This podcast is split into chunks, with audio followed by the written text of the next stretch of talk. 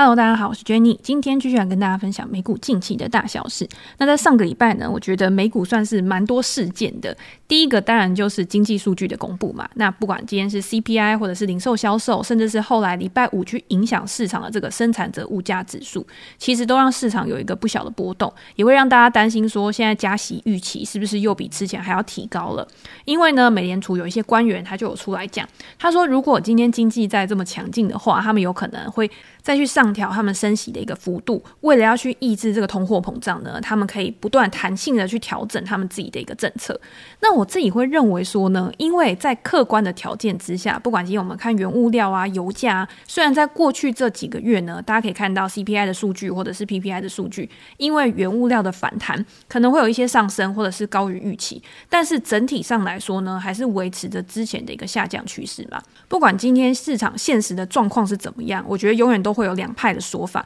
因为当所有人的看法都一致的时候呢，反而是一个比较危险的时候。现在就是，如果你看比较短期的数据，反弹的数据，有些人就会告诉你，通膨可能要回升了，有可能会造成未来的不确定性啊。对于升息呢，又蒙上了一层阴影，所以他们是比较悲观的去面对未来的一个盘势的。那比较乐观的人呢，就会告诉你说，其实现在都还是在一个下降趋势嘛。在这样子的一个情况之下呢，联准会他也没有把话说死，一切都要看之后的数据再来做一个评断。所以现在呢，你如果看太空的话，你已经错过了从去年的年底到现在的一个反弹了。在现在拉回的时候，如果你没有再去做布局的话，会不会之后股市又再上去，然后你又错过了之后的一个趋势盘？大家今天在听两派的说法的时候啊，一定都会觉得很有道理。所以最后还是要落到你自己身上，这个个人投资个人担，你自己的责任呢，就是顾好你自己。你的投资组合嘛，今天每一个人他都一定会有一个偏多的看法，或者是偏空的看法。只要你心里有一个定见，然后你跟着你自己的纪律，然后去进出这个市场，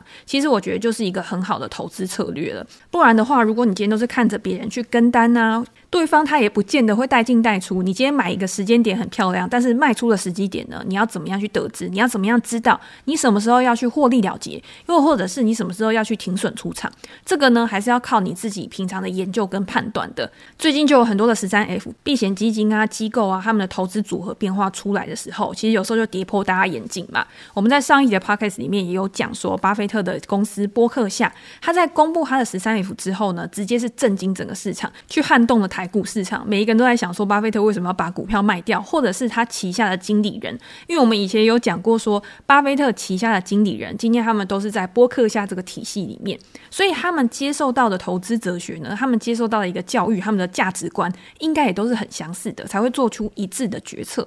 在大家过去的认知里面呢，都会认为说巴菲特他就是价值投资人，所以波克夏今天呢，他想要买入一家公司，他想要做一些大象级的收购的时候，他一定是有很仔细的考量，去评估说这家公司它未来的前景展望，它可以带来的现金流跟它合理的价值之后，才会去出手。尤其是以台积电这么优质的一个公司，今天你要去看它的基本面好了，它的竞争优势，它的护城河也是非常强劲的。它在它的先进制程上面呢，或者是它在它的市占率上面其实都是无人能敌。那今天如果你以它的财务面，以它的一个现金流的状况，其实它也非常的优异。搭着产业前景的顺风车呢，不管是五 G 啊、AI 啊，它都应该有受惠到，应该会去推升它未来的营收跟获利成长才对。为什么今天波克夏它持有一季之后，然后就把它完全出清？它今天买点应该已经算是很漂亮了，但是它的卖点呢，感觉好像拿捏的就不是很好。我觉得这个可以留到之后，不管今天是巴菲特的致股东信或者是股东会的时候。都可能会有人问到，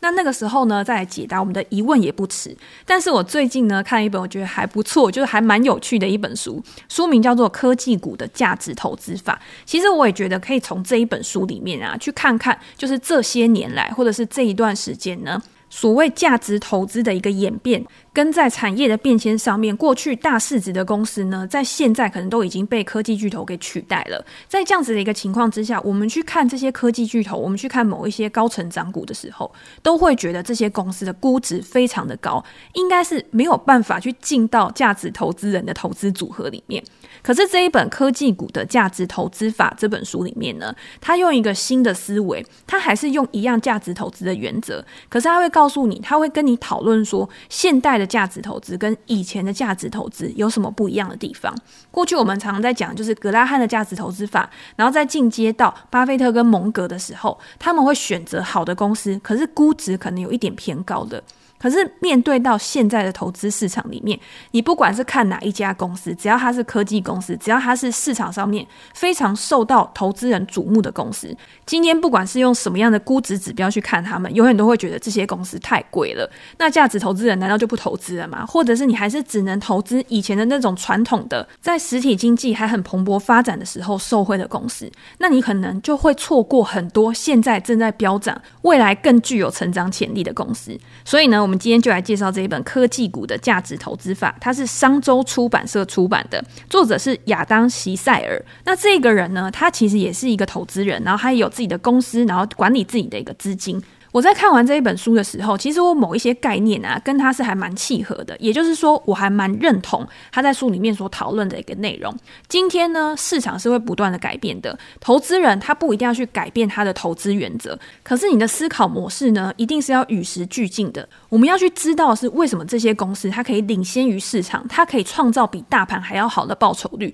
一定是有原因的嘛。市场不可能随随便便就给这些公司这么大的、这么高的一个估值，它一定是有某一些因素。而我们就是要把这些竞争优势，让他们可以持续拥有高市值的一些原因，把它找出来。甚至我们未来在选股的时候，我们也可以套用这样子的一个方法。所以作者呢，他在这一本书里面，他其实就是用他自己创的一套投资系统，用三个面向、六个指标去评估一家企业的获利能力。这个获利能力呢，不是我们在财报数字上面看到的。诶，每股盈余就是它的获利能力，或者是你今天看毛利、看营业利润率，你就可以直接去判断说这家公司到底是一个什么样的公司，是不是一个好的公司。有的时候呢，你去看财务报表的时候，你要稍微去做一些调整，你不能直接的就是看数据说话，你要从这些数据的背后去找到后面的故事，才是拥有超额报酬的一个非常重要的关键。那书的一开始呢，其实就有提到我们刚刚讲的股神巴菲特。他说，巴菲特虽然拥有非常长期优异的绩效，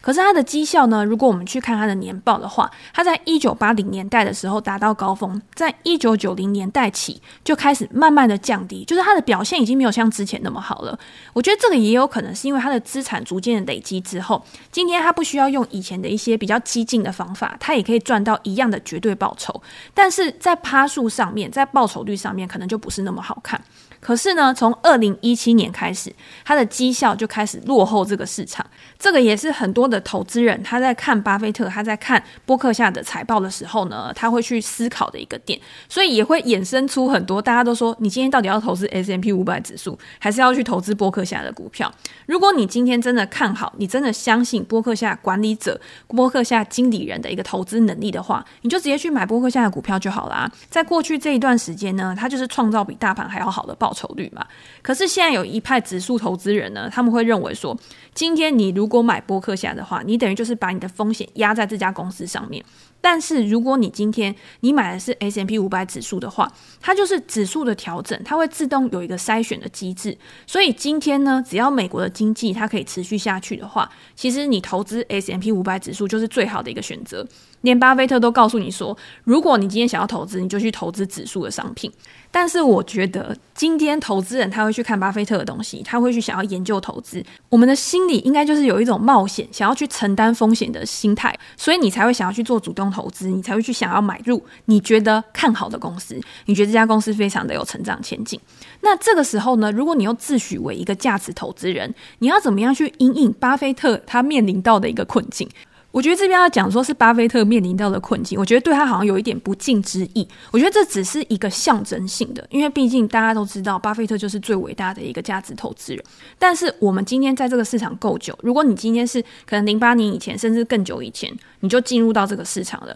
你应该也会有感受到这一段时间一段时间，每一代都会有明星公司在那个时间点呢，是整个市场注目的一个焦点。就像你现在，你可能会去注意 Apple，会去注意特斯拉，会去注意。NVIDIA 这些公司一样，在过去呢，他们可能某一段时间也是非常沉寂的。今天我们要怎么样去应应？我们要怎么样去找到一个修正过的价值投资法，然后可以去抓住这些科技公司未来的一个上涨机会，去帮我们创造超额报酬。这本书呢，除了有实际的例子之外，它其实就是作者一路走来的，我觉得自我剖析吧。他就告诉我们说，他在二零零三年的时候创立了自己的公司，然后他用价值投资的方式去买入股票。在二零零三年之后的十年呢，他是创造了一个打败 S M P 五百的记录，而且是扣除管理费之后还可以有一个超额报酬。可是呢，好景不长，从二零一五年开始呢，他发现他自己的投资系统好像有这么一点点不管用了。说是一点点，其实是非常大的一个差距哦。他在二零一四年的时候，那一年市场上涨了十三到十四个 percent 的一个报酬率。但是他自己的投资组合呢，却缩水了四到五个 percent。如果今天你是一个投资人，你发现说我今天比市场差，已经会觉得心里有点不好了吗？你不是比市场差而已，你是差很多。那你一定会去思考说，你自己的投资系统，你自己的投资方式是不是有什么问题？那他去检视了他的投资组合里面呢，他就发现他的投资组合里面充满了传统产业。这些传统产业的特色呢，就是它相对于历史的一个股价水准，其实是比较便宜的，所以他才会去买嘛，因为他是价值投资人嘛。而且他认为这些公司呢，体质都是非常好，只是他们可能遇到了一些倒霉事情，造成他们的股价估值低估。如果今天以过去价值投资人的一个投资方式的话，你今天买入一个价格被低估、价格低于价值的股票的话，那未来在价值跟价格收敛的过程当中呢，你就可以获利嘛。可是他也发现了一件事情，就是在当时呢，数位经济其实开始蓬勃发展了，而且这些数位经济公司呢，都是非常敢冲、敢花钱的公司。像二零一四年的时候，脸书就花了两百亿美元去收购当时仅成立五年的 WhatsApp。大家都知道，现在 WhatsApp 也是脸书很重要的一个业务嘛。但是在当时呢，它并购的时候，可能市场上面也不知道，诶，脸书到底要干嘛？未来呢，到底会走向何方？以当时价值投资人的角度来看呢，就会觉得脸书已经是一个被高估的公司了。他又用这么贵的价格去买入一个新创公司，完全是搞不懂脸书在干嘛，而且他们也不会去投资像脸书这样子的一个公司。所以作者那个时候也是一个价值投资人啊，他的持股是比如说雅芳，就是那种化妆品公司，又或者是新闻广播公司这些公司呢，他认为说每年都可以创造一百亿美元的营收。比脸书去买的 WhatsApp 还要多出一倍。以这样子来看的话，像雅芳啊，或者是这些广播公司啊，它的估值应该要更高才对啊。但是为什么市场完全不是这样子的一个状况？到底是投资人错了，价值投资人错了，还是市场错了？那他那个时候呢，就仔细去剖析，或者是他去看了一些相关的报道啊、报告这些的。他说，WhatsApp 的用户在当时呢，即将达到十亿，这个就代表说，全球百分之十五的人口啊，都有在使用这个 App。又或者是 Google 在当时呢，它的搜寻业务每年的广告营收达到六百六十亿美元，而且这个营收呢，每年还可以持续的成长，每年成长二十个 percent。如果你今天你把它套用在传统的公司上面的话，这些传统的公司有可能去创造这么高的一个成长率吗？所以他这种时候啊，他的思考也是非常灵活的。他那个时候呢，他真的有去卖掉他手上传统公司，然后去投入科技公司的一个怀抱。那大家一定会觉得说啊，你这还不是赛道，或者是你只是不想当一个价值投资人而已？你怎么知道这些公司它是真的有价值，你才去投资它的？二零一六年的时候，巴菲特也做了一件非常出乎意料的事情。那一年呢，巴菲特他买进了七十亿美元的 Apple 股票，所以那个时候作者看到了，他就去他的股东会，然后就想说：“哎，应该会有人问他说，为什么你要买入 Apple？” 可是他去完之后啊，他想要去找一些同好，就是跟他一样有好奇心、了解巴菲特为什么买入 Apple 公司的人，其实寥寥可数。他发现那些价值投资人呢，还是比较喜欢谈论的，就是巴菲特买的一些传统的企业啊、传统的公司啊，而不想知道巴菲特为什么跨入了科技股的一个领域。那巴菲特那个时候呢，他去接受新闻访问、记者访问的时候呢，他其实就有讲，他去介入、他去买入苹果的原因呢，是因为他认同苹果的生态系的价值，也认为苹果的生态系它是具有永续生存的一个能力，也就是你是可以自我的茁壮、自我的扩大的，你会越来越强化。到现在，如果我们回过头去看巴菲特当时做的决策，你定会觉得哇，他真的是一个非常厉害的价值投资人。他感觉已经看到了好几年以后的事情，因为 Apple 现在就是一个硬体结合软体，然后有一个非常强大的生态系。但是呢，当时很多人他其实还是觉得 Apple 是一间快要衰老的公司，又或者是它没什么发展性，没什么成长性。因为那个时候呢，其实我有去买苹果。那个时候我买的原因呢，其实很简单，就是因为苹果那个时候它的本益比，我买的时候才十二倍而已。大家都知道，现在苹果的本益比大概就是二十几倍。相比于那个时候十二倍，十二倍真的是很便宜的。但是人就是这样，今天股价在一直跌的时候，估值在一直往下的时候，你永远都会觉得还有低点。可是股价在一直涨的时候，它今天估值非常高的时候，你永远就会认为还有高点。但是，如果你今天是以一个比较大型的、比较稳健成长的公司来看，其实你是可以去参考过去的估值，去找到一个比较好的买点。这一点呢，不管套用在大型股或者是成熟股上面，我觉得都是很好用的。好，回过头来，那个时候在股东会上面呢，蒙格就有对巴菲特说：“他说，我认为你买进苹果是一个好征兆。这件事说明了两个可能性，一个是你疯了，一个是你正在学习。”那巴菲特还有回答，或者是他在他的谈话里面可能也有讲到，他说他认为眼前的世界跟当初安德鲁卡内基新建钢铁厂后的那个世界非常不一样。大家知道钢铁厂就是一个非常重资本的产业嘛，如果你今天你想要扩张的话，你就用你第一座钢铁厂所赚的钱，然后再去盖第二座、第三座，就是要这样子不断的盈余才投资，你才可以持续的去扩大。可是，大家如果去看现在的一些高成长股，或者是现在一些科技巨头，他们几乎是没有资产，他们都是一些轻资产的公司。可是，他们也可以创造出数千亿美元的价值，他们的获利能力、他们的毛利率都是非常非常好的，甚至是他们的现金流也是非常的稳健，可以持续去流入的，可以让他们有更多往外扩张，甚至是合并收购的机会。当作者看到这些谈话的时候呢，他深思，而且他也把它实际的去套用在他自己的投资决策上面。我们过去呢，也常常去吸收价值投资的哲学。我们去看书，我们去了解过去价值投资人他在操作的时候，他在评价一档股票的时候，他是怎么做的。所以在作者的书里面呢，他其实把它分成三代。第一代的价值投资法呢，基本上就是以价值投资之父格拉汉的净流动资产价值。这个净流动资产价值呢，它其实就是聚焦在实体的资产跟一家公司的清算价值上面。我记得这个在我们之前的 case 里面其实都有讲过。你今天呢，你要去计算你的实体资产，比如说现金是多少，现金是一块就是一块嘛。可是当你去看存货的时候，存货它有可能是会跌价的，它有可能是会变动的。所以呢，你就没有办法把一块钱的存货真的当成一块钱的存货，你可能就要稍微给它打个折。又或者是土地，或者是资产、房子、设备这些东西，它在卖的时候呢，它可能会有价格的调整，它可能会有折旧。所以这些东西你要去把它计算之后，你要知道这家公司它实际的资产价格跟它的股价相比，到底有没有差异之处？那在当时呢，葛拉汉用这样子的一个方法，今天不管是他去买入公司的股票，或者是他买入足够的股份，他直接去当维权投资人，他直接去介入管理层，去让管理层呢把应该给股东的一些报酬，将现金返还给股东身上，去创造这样子的一个超额报酬。所以这个就是第一代的。可是第一代的价值投资法呢，对于作者来说，他认为说这是一种比较短期性的策略。因为他是用非常纯量化的一个分析，他知道价格低于这家公司真正的价值的时候，他买进；但是当价格回到这家公司真正的价值的时候，你就必须要把它卖出，因为他不会去看这家公司未来的成长性。所以也就是说，这些成长性对于净现金、净资产投资法来说，它的价值是零。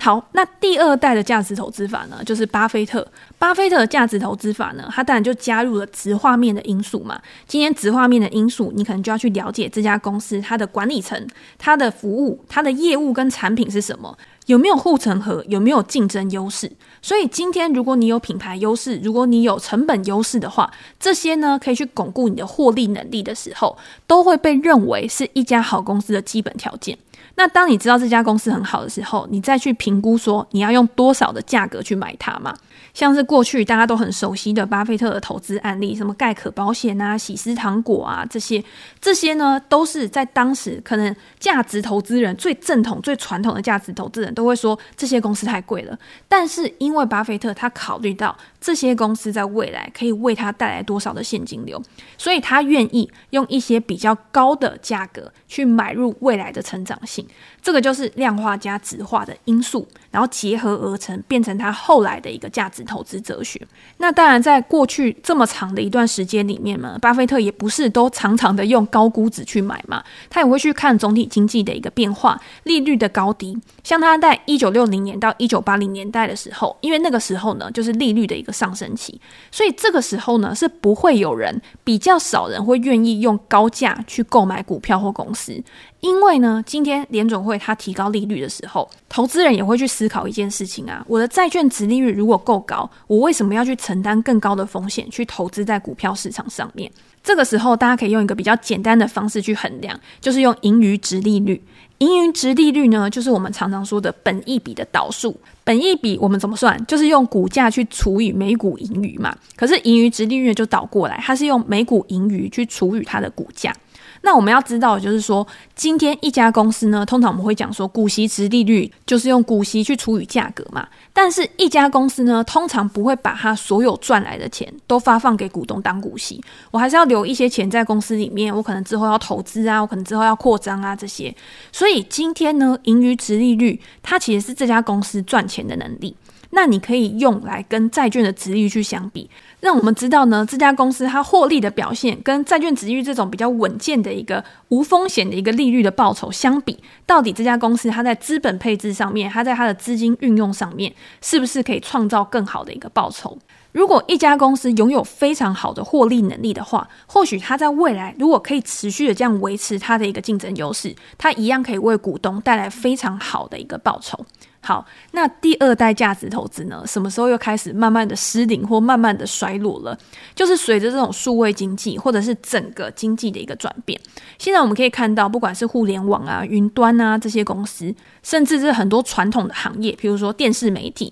传统的金融，他们在过去的这种竞争优势，可能特许权啊，都已经开始被新形态的商业模式、新的公司所动摇了。所以他们好像已经不再像以前一样，反正我就躺着赚钱，我不用做。做任何的努力，我也可以获得非常好的一个报酬。所以作者他在思考的时候呢，他就在想：今天如果我要去选择第二代价值投资，第二代价值投资呢，它其实比较偏好的是那种比较成熟，但是有护城河、获利非常稳定，然后有提供高股东权益报酬的一些公司上面。但是第三代的价值投资，它可能会更专注在我要去找到高成长，但是没有护城河，但是未来呢，可能会有更广大的一个发展前景。而且现在看起来，它的股价是合理的公司，不知道大家有没有办法去理解这样子的一个差异？其实我会觉得两代的价值投资呢是蛮类似的，只是你在选择的时候呢，你一定要先知道这家公司它到底是属于什么样性质的公司。这个也是我之前我在我的书里面有写，然后我在我的 podcast 里面有跟大家分享，就是我会把我今天在看的公司啊，先把它分类，它到底是成熟股。稳健成长股还是高速成长股？因为你要知道，你今天你买的是什么公司，你才可以对它有更相应的一个期待嘛。你今天不可能买一个成熟股，然后希望它跟年轻人、跟高速成长股一样跑得很快。那你今天也不可能买一个高速成长股，然后你希望呢，它跟这种成熟股、老年人一样，非常的稳健，然后股价的波动也不大。如果你今天你想找的也是这种第三代投资法，就是有高成长，但是目前来看呢，还没有非常稳健护城河的公司，那它股价未来的一个成长潜力可能更大。你就可以透过这一本书作者提供的有一个叫 BMP 核对清单。它就针对它的业务，针对它的管理能力，针对它的合理价格去做一个比较详尽的评估。简单来说呢，我们可以先统整一下，作者在分析这种新经济企业的时候啊，他最重视的就是三个原则。第一个就是这个公司一定是要在一个非常庞大的市场里面。它目前呢，可能只有一个非常小的市占率，但是呢，它在未来可以持续的去扩大，而且它有一个未来可以持续茁壮的竞争优势，去巩固它在这个产业、在这个市场里面的一个能力。第二个呢，就是它的一个管理者，他的经营者必须要保持一个业主思维。这个业主思维呢，就是你要站在股东的角度去思考这家公司的一个未来成长，他的资金要怎么样配置，他的资金要怎么样去运用，才可以达到最高效，带来最好的资本报酬率。第三个呢，就是以获利能力来计算。低于二十倍的本益比，而且盈余成长率达到五个 percent。这个最后一个低于二十倍的本益比，盈余成长率达到五个 percent，不是说你现在去打开免费的软体，然后告诉你说现在本益比是多少，告诉你盈余成长率是多少，你就直接去买了，而是是要经过调整的。因为在这本书里面呢，作者就有提到，我们现在常常会看美股的财报的时候，你会看到，哎，怎么有 Gap 的 EPS 跟 Non Gap 的 EPS？然后常常也有投资人读者来问我说，到底我应该要看的是一般的会计原则下面的 EPS，还是经过调整之后的 EPS？那我自己呢，我先跟大家分享我自己，我自己两个都会看。因为我看的不是这个单一的数字而已。你今天你今天是 non gap 或者是 gap EPS，其实我觉得都很重要，都是应该当做参考的。但是更重要的是它的一个趋势的走向。今天趋势是越来越好，还是突然有什么特别大的一个变化？那有特别大的变化的时候，你要去找到原因啊，它都是做了什么调整？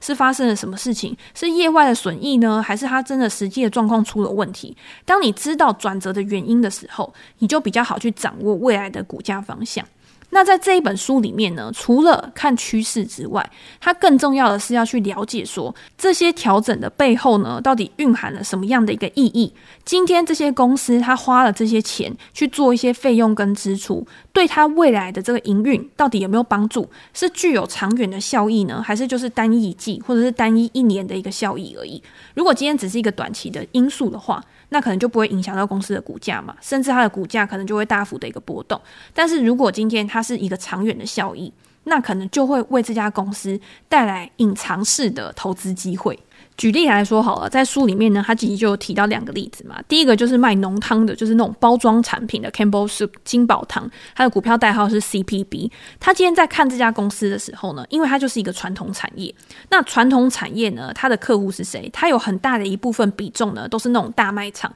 大卖场就是常常需要做折扣啊，所以你今天在做折扣、在做促销的时候呢，就会去压抑到金宝汤的一个获利能力。再加上大家在现在呢，你今天会更重视你自己的一个健康。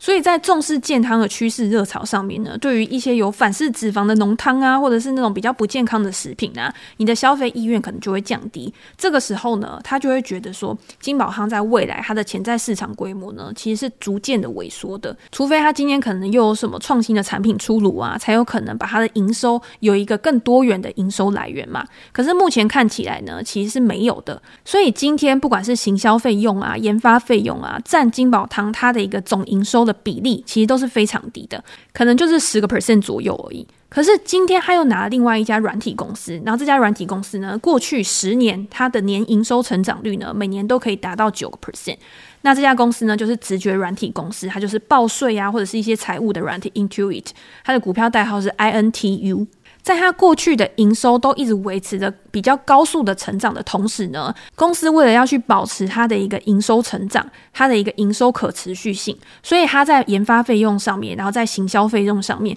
占总营收的比例呢，都已经快要五十 percent，甚至更高了。今天它就是用这种非常积极的支出，非常积极的一个费用，来去换取更大的一个市占率，来去换取更好的产品、更好的服务跟更多的一个客户。所以今天，如果你是一个正在成长的企业的话，你会看到，不管今天是那种大型的科技股啊，或者是正在成长的一些高成长公司，他们对于这些行销、对于这些研发的费用都是非常非常积极的，因为他们认为他们用。现在来扩展他们的一个市占率，在未来呢，如果真的可以转亏为盈，如果市场真的够大，他们现在的市占率可能还很小嘛。当他们的市占率慢慢扩大，达到一个网络效应，那软体公司呢，通常就是你使用的人越多，去分摊你的成本的时候，你到最后你就更快的可以去获利。当公司开始转亏为盈，或者是在未来呢，可以有指数型的成长的时候，那个盈余的成长率可能是更高速、更快的。那对这家公司的估值来说呢，它一定它的提升速度也一定是更大的。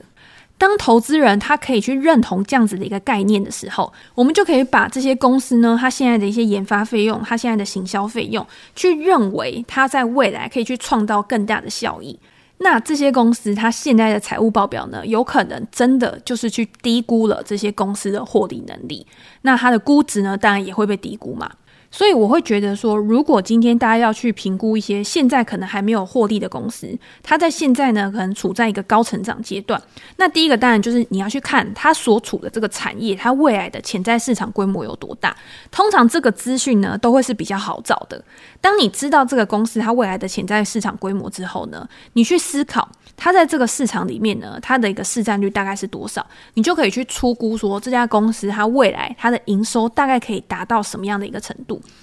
那当我们知道营收的规模了之后呢，你再去思考说它的一个获利能力，我们可以去看可能同产业里面已经有获利的公司，它的一个获利率是多少？又或者是有一些比较跟它性质相近的公司，它的一个获利能力大概是多少？然后去推估说这家公司它未来的盈余有可能会是什么样的一个状况？然后在调整之后呢，你就可以比较好的去知道这家公司它的合理估值是在哪边。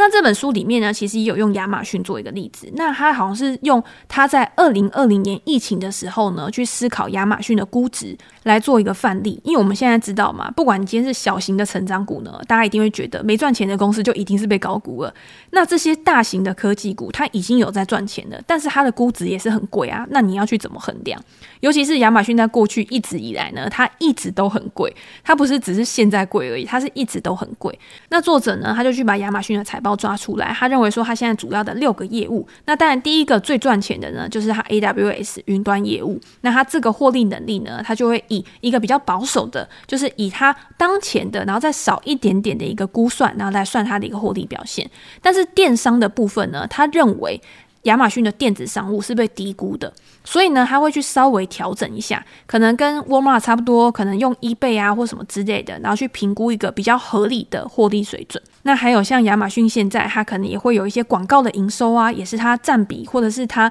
贡献它成长一个很重要的一个地方。那在这一块持续提升的一个情况之下呢，对于亚马逊的获利，它的利润率又有什么样的一个影响？那用这样子的方法呢，去计算亚马逊它的一个获利能力应该是多少？作者用他自己调整过后的一个方式去计算亚马逊的获利能力，比亚马逊去申报的实际的获利高出七倍。也就是说呢，用这样子的方式去计算呢，他认为亚马逊的本益比只有十五倍而已，而且它的盈余值利率呢，从当时的一个 percent 会经由调整之后呢，变成七个 percent，所以他认为亚马逊是非常值得投资的。其实我会非常推荐大家来看这一本书的原因，就是你可以去知道作者的一个思路嘛，他是怎么样去调整账上的这一些获利表现，让他可以有自己的主观认知，跟别人不一样的一些看法，然后来找到获利的一个机会。那今天每一个人他可能都会有不一样的想法，比如说他今天会觉得说作者他过于乐观，或者是过于悲观的时候。我们也可以自己去设定我们自己认为合理的一个参数，然后算出我们认为的合理的盈余，用这样子的方式呢，去判断亚马逊或者是其他公司的股票到底是合理还不合理。我觉得今天做投资啊，你一定要有自己的一个独立思考的能力，这个是已经被讲到烂掉的一句话。可是真的就是这样子，今天我们看到的都是同一份财报，我们看到的都是同样的消息，我们怎么样去赚到比别人还要多的超额报酬？一定就是因为在这些数据里面，在这些海量的资讯里面。你可以找到一些别人没看到的东西，你可以先抓住一些别人还没有发现的机会，这个就是超额报酬的一个来源嘛。那透过这一本书的讨论呢，我觉得他也不是告诉你一个圣杯，就告诉你说，诶，你照我的方法，你就一定会赚钱。可是呢，我觉得这本书它很有系统的去介绍了他自己在评估股票的时候的一个步骤。那借由别人的经验呢，我觉得更好的是，你已经有一套自己的系统了。然后你认为好的地方呢，你再去拿去强化你自己的系统，让你自己的投资方式呢可以更进步，让你自己呢可以更了解美股这个市场的规律。那在这样子一个情况之下呢，报酬率也会持续的提升，持续的进步，来累积你自己的一个资产。这个才是在阅读这类级书籍的时候啊，我觉得可以给投资人或者是读者最大的一个收获。好，那今天呢就先大概分享到这边。如果大家有兴趣的话，可以再去翻翻这本书。那如果大家觉得有收获的话，或者是你有什么问题想要讨论的主题的话，也欢迎留言给我评价。我们在之后的 podcast 可以再拿出来做讨论。那今天就先这样喽，拜拜。